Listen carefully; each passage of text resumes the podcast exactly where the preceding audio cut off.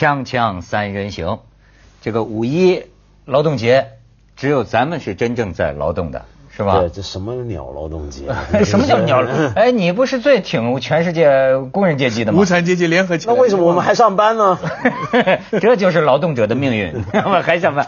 他们都在玩，但是我跟你说，他们玩的人也没什么好待遇。我我现在发现，就是有一个呃挺有意思的事儿，嗯，就祖国大好河山呐，嗯，看来有一部分这个国民呐，这个可能他不能欣赏祖国的大大大大好河山，是因为他买不起票，嗯，你知道吗？这个事儿挺奇挺有挺有意思。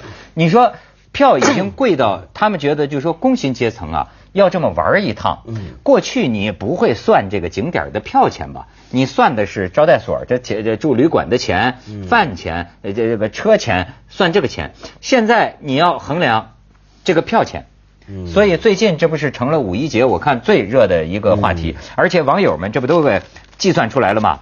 一个张家界等于三个卢浮宫嘛？哎，你你你们没看算这账吗？怎么算？专家算过啊，这个说法夸张啊。咱们看看这个，他们有人算的是，这可能看不清啊。我跟大家说，就是世界各地的这个景点呢，嗯，左边是人民币啊，换算成人民币票价，右边呢是你说网友多热情，他换算成在当地能买的汉堡包的个数，哦，这大家比较理解。数是吧？对，比如说吉萨金字塔群在当地就能买零点一三个汉堡包，嗯，而中国的八达岭长城呢，能买三个汉堡包。法国的卢浮宫的票钱能买两点八七个汉堡包，呃，但是呢，这个呃，这个这个中国的故宫的能买三点九个汉堡包，故宫的票六十块钱一张，还有这个黄山，黄山是两百三十块钱一张票嘛，能买山啊，能买十四点九四十五个汉堡包，黄山买十五个汉堡包，九寨沟也十五个汉堡 汉堡包，然后呢，人家说这个美国科罗拉多大峡谷。这两个汉堡包，二点三八个。我看到富士山还不收钱，富士山不收钱。此前也有传说，说是什么呢？就说一个张家界等于三个卢浮宫这个说法呀，这个有所夸张。因为张家界指的是核心景区那个武陵源景区啊，大概是什么二百一种票是二百四十五，还有一个是七天的票大概是两百九十八。但是人家说算了，说美国那个国家那个森林公园是不是黄石森林公园？说也是一个星期。还是一辆车进去，四个人，呃，一个星期，那个票钱平均一个人的票钱，张家界是人家美国的四倍，就是四倍。所以网上一度有这个传闻说呀，一张四川九寨沟的门票，如果用来参观美国黄石公园、印度泰姬陵，加上日本富士山，其实富士山免费啊，对，都玩一遍，还剩下一百多块钱呢。那这很明显说明我们现在经济好嘛？我们是发达国家，他们现在完蛋了。而且就是涨，就是我们涨了。对，而且接下来进入一个涨价期啊！你没听说吗？你你贵国嘛？对，就是贵国嘛，就是贵国。贵国来的人，没错。哎，现在我国啊，除了这个，就说是除了票价之外啊，什什么你也比比不上别人，你知道吗？我我为什么这么说呢？我有一个好朋友。前一阵到美国跟徐老师一样，徐老师是看女儿去哈，他是看儿子，他看儿子呢，他在那儿住了一个月，他在美国住一个月，在洛杉矶那边啊，他住一个月，他说那个他他的儿子是跟监护人呃住在一起，他是监护人也上班，儿子去上学，他没事干，他就说我给他们当家庭主妇，我就做饭，他说我就每天也挺滋润的，开着个车出去采购，采购回来我就上网，照着网上的菜谱啊，我就琢磨着我这这个这个。每天给他们做好吃的，他们都都都吃的都特好。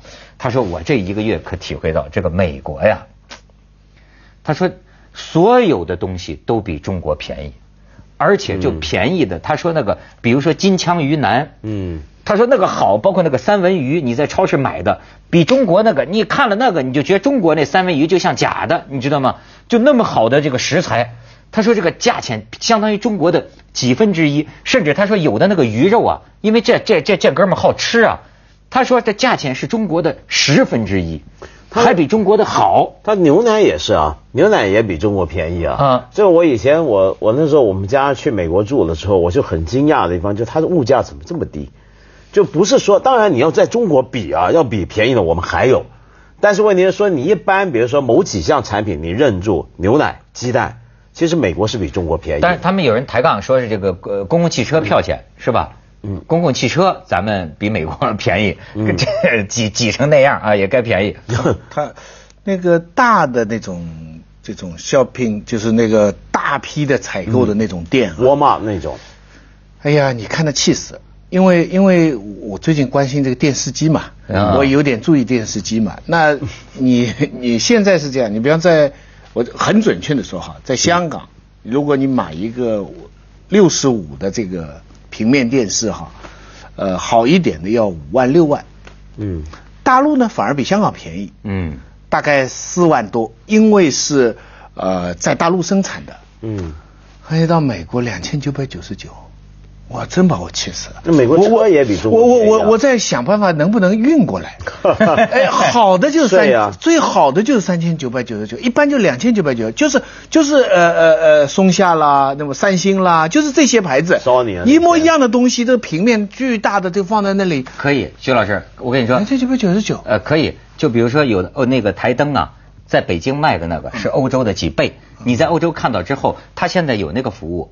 但是怎么样？呃，我不知道他们怎么经经过瞒天过海这个手续，只要没给查出来，就运到了，那是可以的。他也提供这个服务。但是正常查到了要打税，正常的运就是税加了税一加就不一样了。但是问题是这些东西都是日本的厂商，中国的生产，最后东西在美国卖的是这么的便宜。你不要，我跟你说，远的不要讲美国，你在香港都是。为什么深圳人跑到香港买东西来了？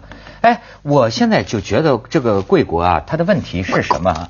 就是说，你像我这哥们儿是做生意的，他这个还说呢，说这个这个这个国家领导人得想想这个问题。他说这个是很应该是很严重，我也听不出来怎么严重哈。他说，你如果说所有的服务啊，所有的东西啊，你都比别人贵啊，这就意味着你各个行业啊。你这个这个这个这个呃水涨船高啊，成本高啊，成本一切成本高，行政成本太高。你这是怎么回事？可是你这个国家还是个发展中国家呀，你你在就是说，我就我觉得我想不通的就是说呀，你这么贵，可是你的东西还比人家的差，你知道吗？你国产的你还比人家差，你提供的服务你比香港你差的不是一点半点儿包括你的人员素质，哎，你但是你为什么你你就像北京，咱们就知道。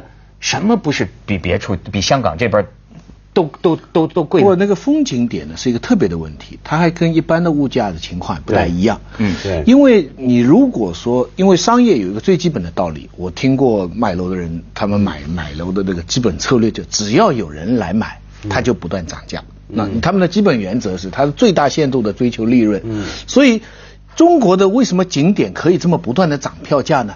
就是因为我们人多啊。我们劳动人民到五月一号就是满山到处都是人，所以他怎么涨价他都不发愁，因为他就其实就是说难听点就欺负劳动人民啊。就是我们的劳动人民没办法，我们只能去这些地方，我们全世界有的地方去不了。嗯，他只要卖得出去，他就涨价。所以我觉得这种事情哈，我的看法就是说，不能完全按商业原理办。我跟你说，这这你既然说的，你说不能按完全按商业原理办，其实现在这个涨价有一个政策性的原因，你还有所不知。咱们广告之后，我跟你说，锵锵三人行，广告之后见。你看新华时评、新华社的时评都说了，人们不禁要问。祖国大好河山的门槛怎么会这么高？眼下当务之急是政府有关部门采取有效措施，遏制景区门票过快上涨、涨幅过大的势头，给消费者减负。但是你知道吗，徐老师？我就跟你说，我还打听到啊，他这个要不说这个计划经济这个问题啊，它在哪儿啊？为什么就从现在开始，未来几个月，成家伙要涨，最高的涨幅景区要涨到百分之六十？其中有一个原因，正是国家管他们，说你们不能涨价，然后有个规定叫三年一解禁，明白吗？就是说三年啊，你不不准动，不不准随便提价。嗯。但是现在三年到期了，所以拼命涨。所以每次三年一到期，他们这景区就跟过节呢似的，你这么赶快涨。尤其现在五一节有的是提前涨了，他就就这这你这这，所以说你看，你你这怎么管？这还是钻空子嘛。这还是因为，不过这这里面其实有一个很根本的问题，就是我我觉得刚才我们说这从商业角度来讲的话，你人多顾客多，我再怎么贵你都来没办法，但恰恰这绝对不是一个能够商业化的事情。对对，你九寨沟、张家界、黄山，这是大自然的，这是地球的。某个角度讲，它叫人世界遗产。嗯，世界遗产什么概念呢？就不甚至不只是你中国人的，对，这全人类的。那么在这个情况下，你为什么能够在这里收钱呢？我们要考虑的不是说他为什么要收那么贵，而是他凭什么收钱？我们甚至应该考虑这样的问题：就以前李白、徐霞客他们去那是不用钱的。嗯。我们要收钱呢，只有一个道理，就是说，因为这个景区去的人多，嗯，比如说有垃圾，嗯，或者上去路段不好，需要一定的因此一定的管理或者是公共服务的提供。那好，那所以我们要把这个收费看成是一种公共服务的缴费。那然后我们就要来计算，如果这个地方它应该是对全民开放。那应该是越它是一个属于公众的话，公众财的话，比如说你不可能跟人要的呼吸的空气来来收费，对不对？收大家呼吸费，这不可能，所以你应该越低越好。那至于那个公共服务呢，你只能够收一个成本价。但是，所以这就是为什么美国也好，或者是像富士山为什么不收钱？那日本富裕嘛，对不对？它富士山它也要有人打理的。你去富士山很多个登山道。他都有人在打扫的，国家出钱嘛？但是国家出钱嘛，他就觉得他不收钱。所以中国现在问题是什么呢？就跟我们在所有其他地方遇到情况一样，就是任何一个部门，他只要有方法的时候，他觉得他手上有个什么东西的时候，他就把它变成一个他各个个别谋财的工具。所以你你这就体会出来了，为什么这个温家宝总理在记者招待会上讲这个政治体制改革很必要？你知道吗？你在台湾，他们讲说，对啊，属于公共的，属于人民的嘛。那么你要提价的话，怎么来制约你呢？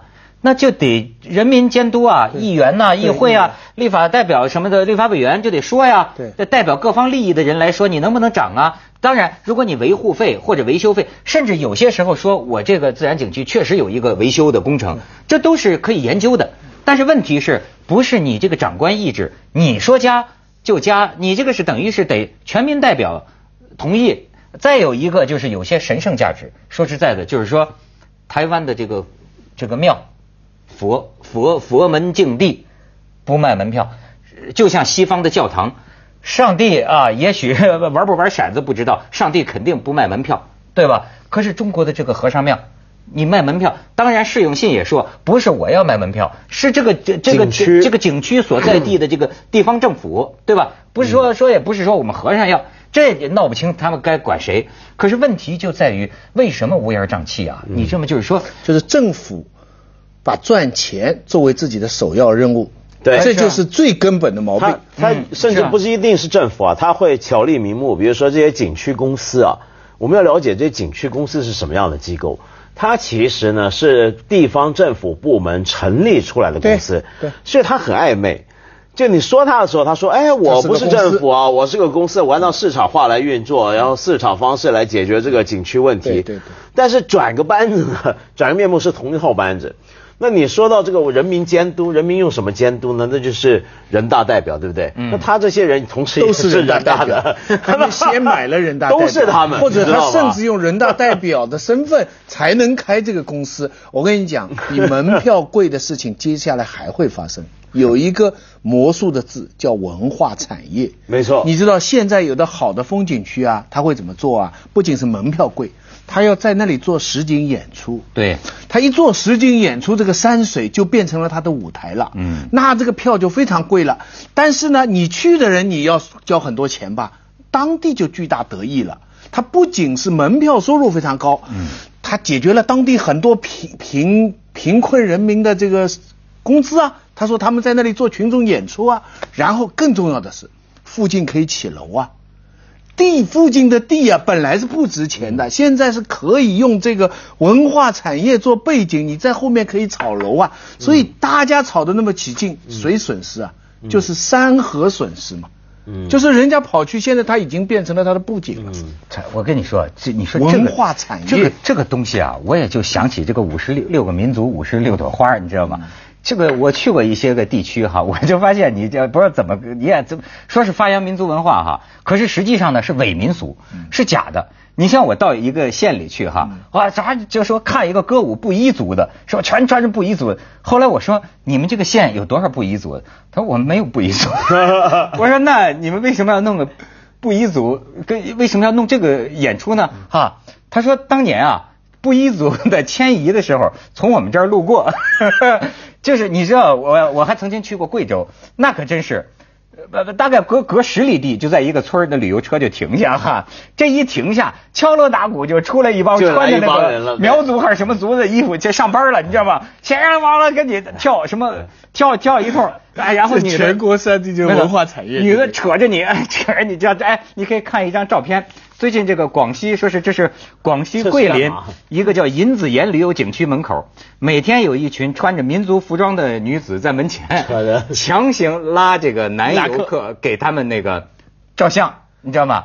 你有有有有有有地方啊，就这女女的一下拽男游客，你实在推却不了哈，他们都是那个成套的，啪俩女的一夹，然后呢？在你面前蹬就蹲一个，在你前头蹲一个，后边又一女的，四个女的夹住你，啪叽，这照完相。这跟这跟这有印度水平。这收收钱，不不，我这个不是拍过照片吗？这个俄罗斯不是在那个 也是这样，巡洋舰前面，十月革命成果前面两个美女，没错，他倒那个他不抢，不这他不抢了，这个是勾搭一下，就是这个是抢拉，然后呢，完了就要钱。如果不给钱呢，脸色大变，一直骂出你十里地。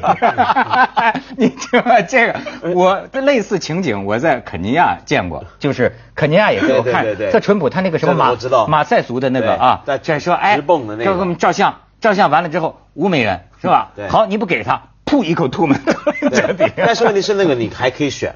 在那个情况下，比如说印度啊，或者这些第三世界国家，很多这种嘛，比如说跟你拍照要钱的，但他很少强拉你照相，没错，通常是你照了，他跟你要钱，但你没照，你民族热情嘛，我们民族热情嘛，我那个我 我有个大我有个大学同学在海南跟我讲。说那个村里边那个冒充黎族，每天拿那个黑泥啊，把自己那个脸呢 给给弄黑了。上班的时候就戴上那个黎族帽子，刷一通黎族的。然后晚上咋呀洗洗半在那个溪水旁边洗半天，把脸洗干净，就这么接待游客。那那你要设想，村长晚上跟他们说话是怎么回事呢？本来你们要下地吧，地上都是泥嘛，要蚂蟥钉吧，现在就脸上涂涂黑，糊弄一下城里人不就行了？对。对不对？这种这是叫经济转型，这 这叫经济转型。本来种地不用种了，这个把地化妆起来，让他那那个反正呃钱多人傻，对不对？这来的这帮人，而且而且呢，就说。中国老百姓确实是要求不高，他喜欢热热闹就行，他也不管什么考证是吧？他就喜欢看热闹。但是你问题啊，也就是那个，我就要跟电视台那个节目似的，就是那个同质化严重。我认为啊，就是中央电视台搞的那些个五十六个民族五十六朵花，也许作为原版你是很好的，是人家的一个创造。可是到最后你发现各个景区全是这一套的时候，你就觉得哎呦。这是在看什么？就是都是一帮那个衣服，弄点假民俗。你说那是民歌吗？那也不见得是真的民歌，就是在造这个这个气氛，热闹就行。咱们去下广告，锵锵三人行，广告之后见。